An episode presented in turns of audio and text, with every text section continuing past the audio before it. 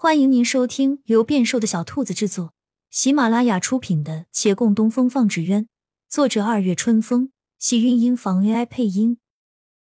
欢迎订阅，期待你的点评。第三百四十五集，这一倒地惊了许多人。孟寻回头望见刘公子身边多一黑衣人，是那个在成衣店揍过他的随从。他松了口气，月兰却惊慌，腾出手拉住他：“你快上去保护师傅，还有阿玲。”他应了一声，转念又道：“我还是在此帮你吧，你我合力把人挡住，保着其他人，也是保护他两位了。”月兰忧心沉思顷刻，点头：“你说的对。”楼上。洛长青再度起身，怎么好像越来越吵了？不会真出什么事了吧？就算有事情，若是他们都解决不了，想来你也不需用去了。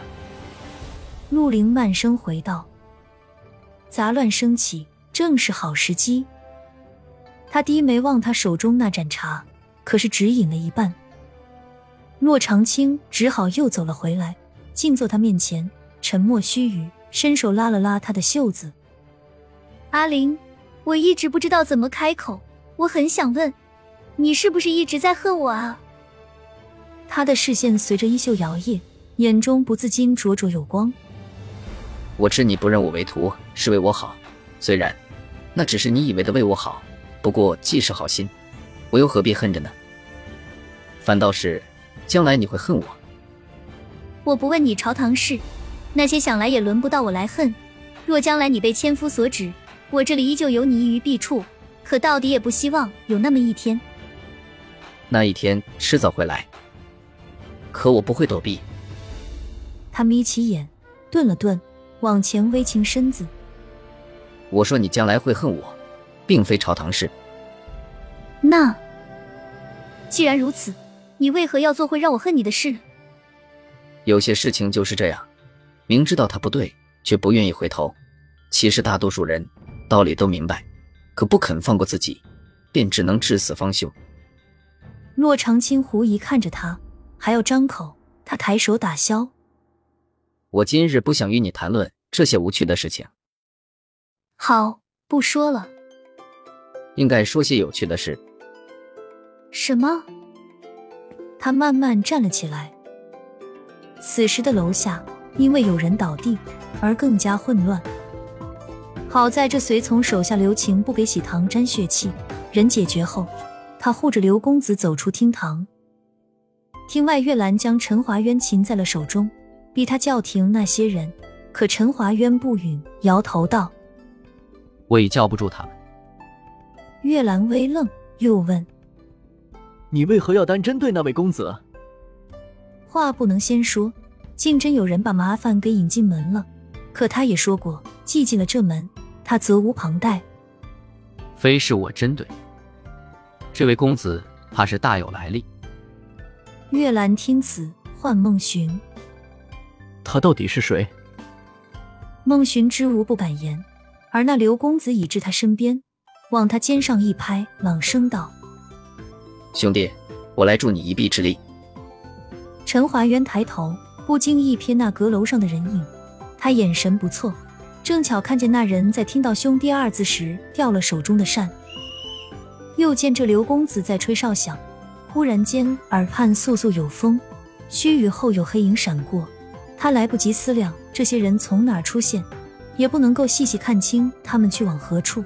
可不出多时，那厅堂内外似乎都安静了，涌进去的混乱之人已全被制服。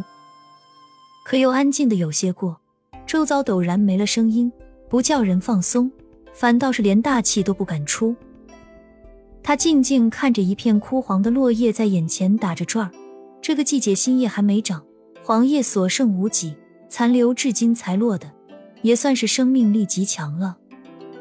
枯叶在半空，悄无声息的齐刷刷分成了两半。刘公子在那落叶之后猛然眯起眼。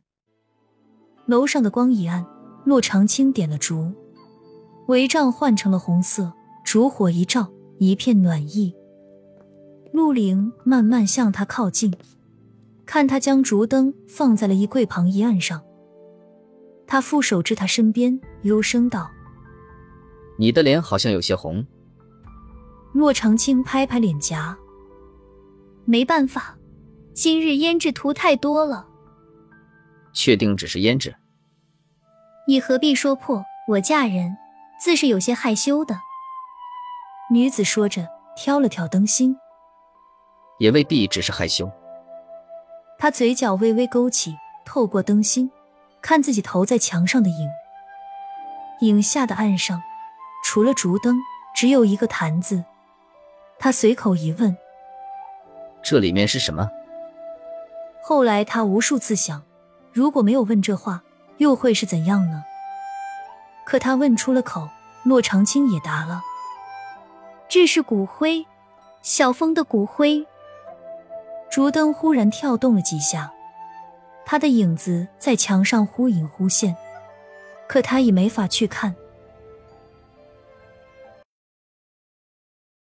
亲亲小耳朵们，本集精彩内容就到这里了，下集更精彩，记得关注、点赞、收藏三连哦，爱你！